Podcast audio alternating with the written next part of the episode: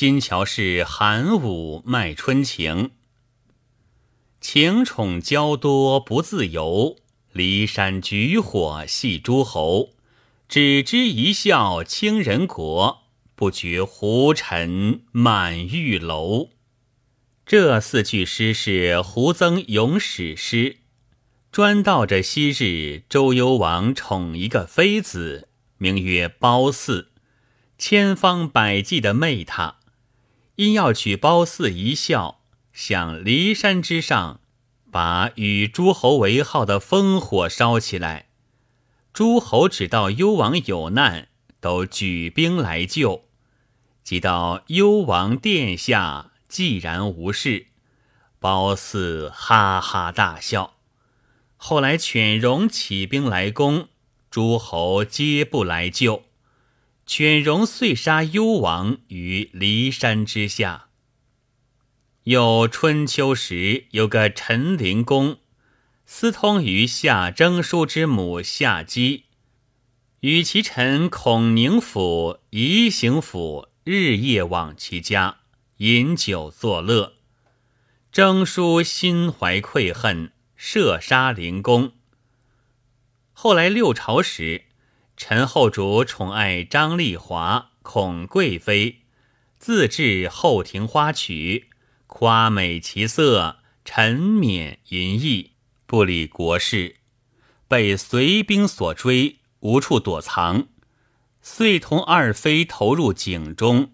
为隋将韩擒虎所获，遂亡齐国。诗云：“欢娱下就呼星歌，渊景犹闻玉树歌。试看二臣同一律，从来亡国女容多。”当时隋炀帝也宠萧妃之色，要看扬州景，用麻叔度为帅。起天下民夫百万，开汴河一千余里，一死人夫无数。早奉建龙船，使宫女牵之，两岸乐声闻于百里。后被宇文化及造反江都，斩炀帝于吴宫台下，齐国一清。有诗为证。千里长河一旦开，王随波浪九天来。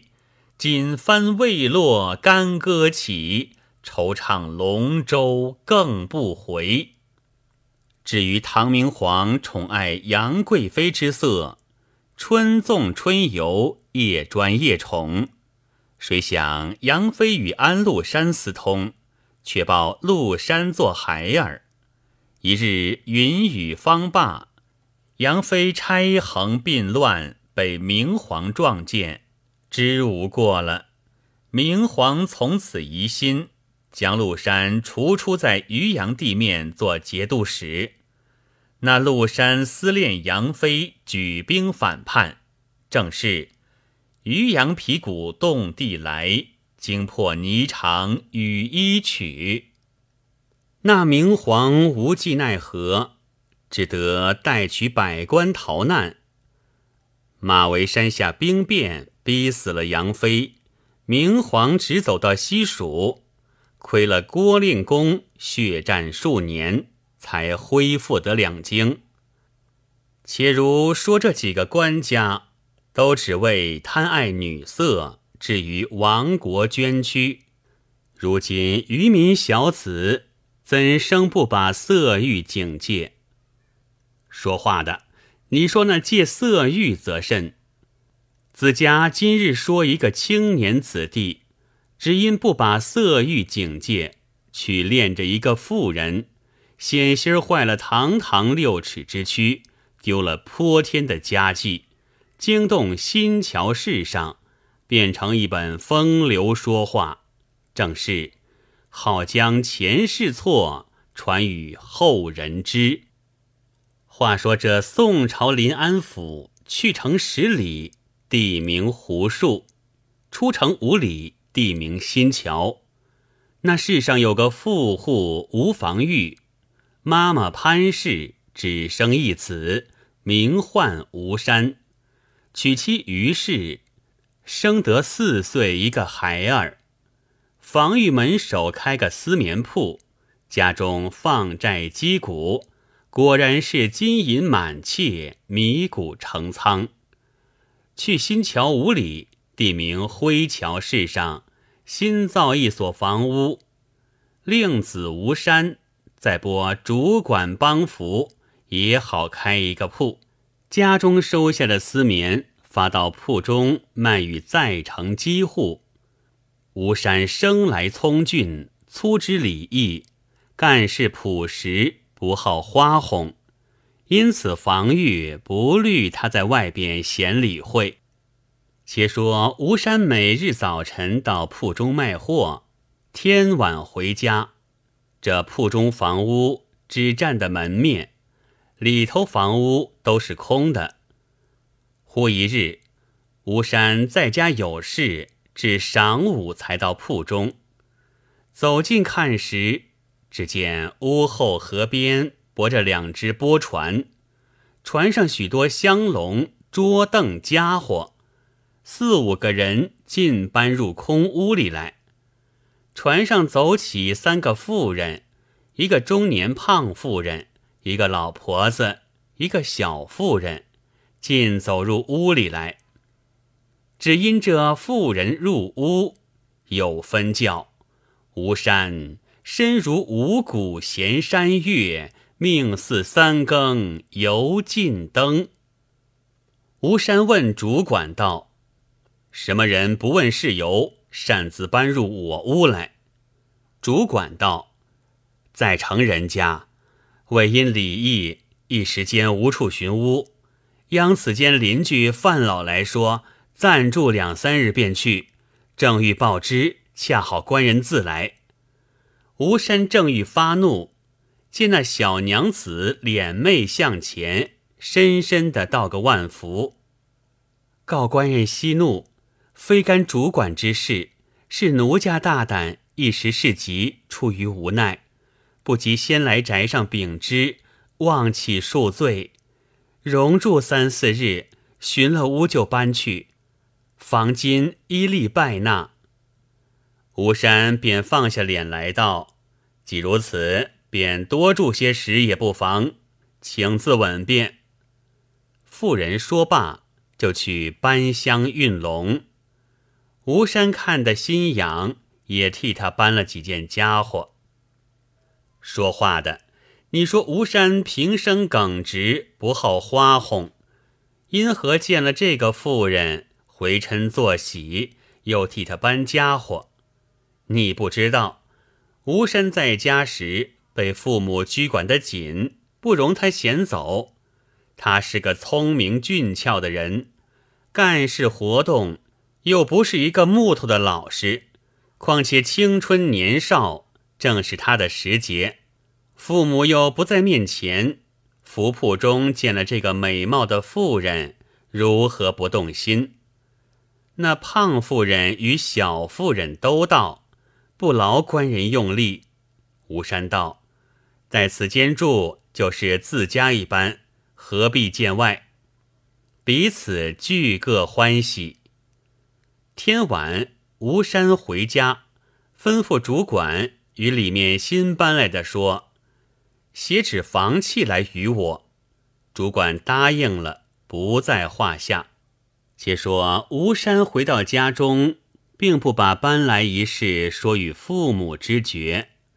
当夜心心念念想着那小妇人。次日早起，换身好衣服，打扮齐整，叫个小厮寿童跟着，摇摆到殿中来。正是梅姓殿中赊得酒，命衰撞着有情人。吴山来到铺中卖了一回货，里面走动的八老来接吃茶，要那房状。吴山心下正要进去，恰好得八老来接，便起身入去。只见那小妇人笑容可掬，皆将出来万福。官人请里面坐。吴山到中间轩子内坐下，那老婆子和胖妇人都来相见陪坐。座间只有三个妇人。吴山洞问道：“娘子高兴，怎么你家男儿汉不见一个？”胖妇道：“卓夫姓韩，与小儿在衙门跟官，早去晚回，官身不得相会。”坐了一会儿，吴山低着头瞪那小妇人。这小妇人一双俊俏眼觑着吴山道：“敢问官人青春多少？”吴山道：“虚度二十四岁。”拜问娘子青春。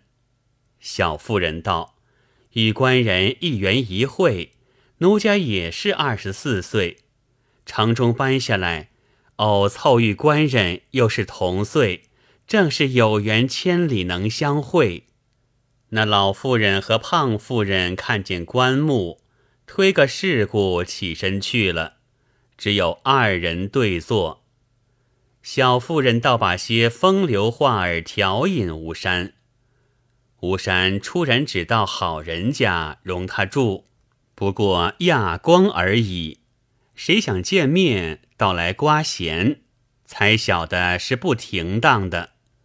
欲待转身出去，那小妇人又走过来，挨在身边坐定，坐交坐吃，说道：“官人，你将头上金簪子来借我看一看。”吴山除下帽子，正欲拔时，被小妇人一手按住吴山头髻，一手拔了金簪。就便起身道：“官人，我和你去楼上说句话。”一头说，竟走上楼去了。吴山随后跟上楼来讨簪子，正是有你奸似鬼，也吃洗脚水。吴山走上楼来，叫道：“娘子，还我簪子，家中有事，就要回去。”妇人道。我与你是宿世姻缘，你不要装假，愿携枕席之欢。吴山道：“行不得，倘被人知觉，却不好看。况此间耳目较近，待要下楼，怎奈那妇人放出那万种妖娆，搂住吴山，倒在怀中，将尖尖玉手扯下吴山裙裤。”情性如火，按捺不住，携手上床，乘其云雨。霎时云收雨散，两个起来偎依而坐。吴山且惊且喜，问道：“姐姐，你叫做什么名字？”妇人道：“奴家排行第五，小字赛金。长大，父母顺口叫到金奴。”敢问官人排行第几？宅上做甚行业？吴山道：父母只生得我一身，家中收私放债，新桥市上出名的财主。此间门前铺子是我自家开的。金奴暗喜道：金帆缠的这个有钱的男儿也不枉了。原来这人家是隐名的娼妓，又叫做私科子。是不当官吃衣饭的，家中别无生意，只靠这一本账。那老妇人是胖夫人的娘，金奴是胖夫人的女儿。在先，胖妇人也是好人家出来的，因为丈夫无用正错，不得已干这般勾当。金奴自小生的标志有十几个字。当时以字嫁与人去了，只因在夫家不错叠，做出来发回娘家。事有凑巧，物有偶然。此时胖妇人年纪约近五旬，姑老来的少了，恰好得女儿来接待，也不当断这样行业，索性大做了。原在城中住。只为这样事被人告发，慌了，搬下来躲避。却恨吴山偶然撞在他手里，圈套都安排停当，漏江入来，不由你不落水。怎的男儿汉不见一个？但看有人来，父子们都回避过了，做成的规矩。这个妇人但贪他的，便招他的手，不止献了一个汉子。当时金奴道。一时慌促搬来，缺少盘费，告官人有银子，岂借应五两，不可推故。吴山应允了，起身整了衣冠。金奴依先还了金簪，两个下楼，依旧坐在轩子内。吴山自私道：“我在此耽搁了半晌，虑恐邻舍们谈论。”又吃了一杯茶。金奴留吃午饭，吴山道：“我耽搁长久，不吃饭了。稍间就送盘缠来与你。”金奴道：“午后特备一杯菜酒，官人不要见却。”说罢，巫山自出铺中，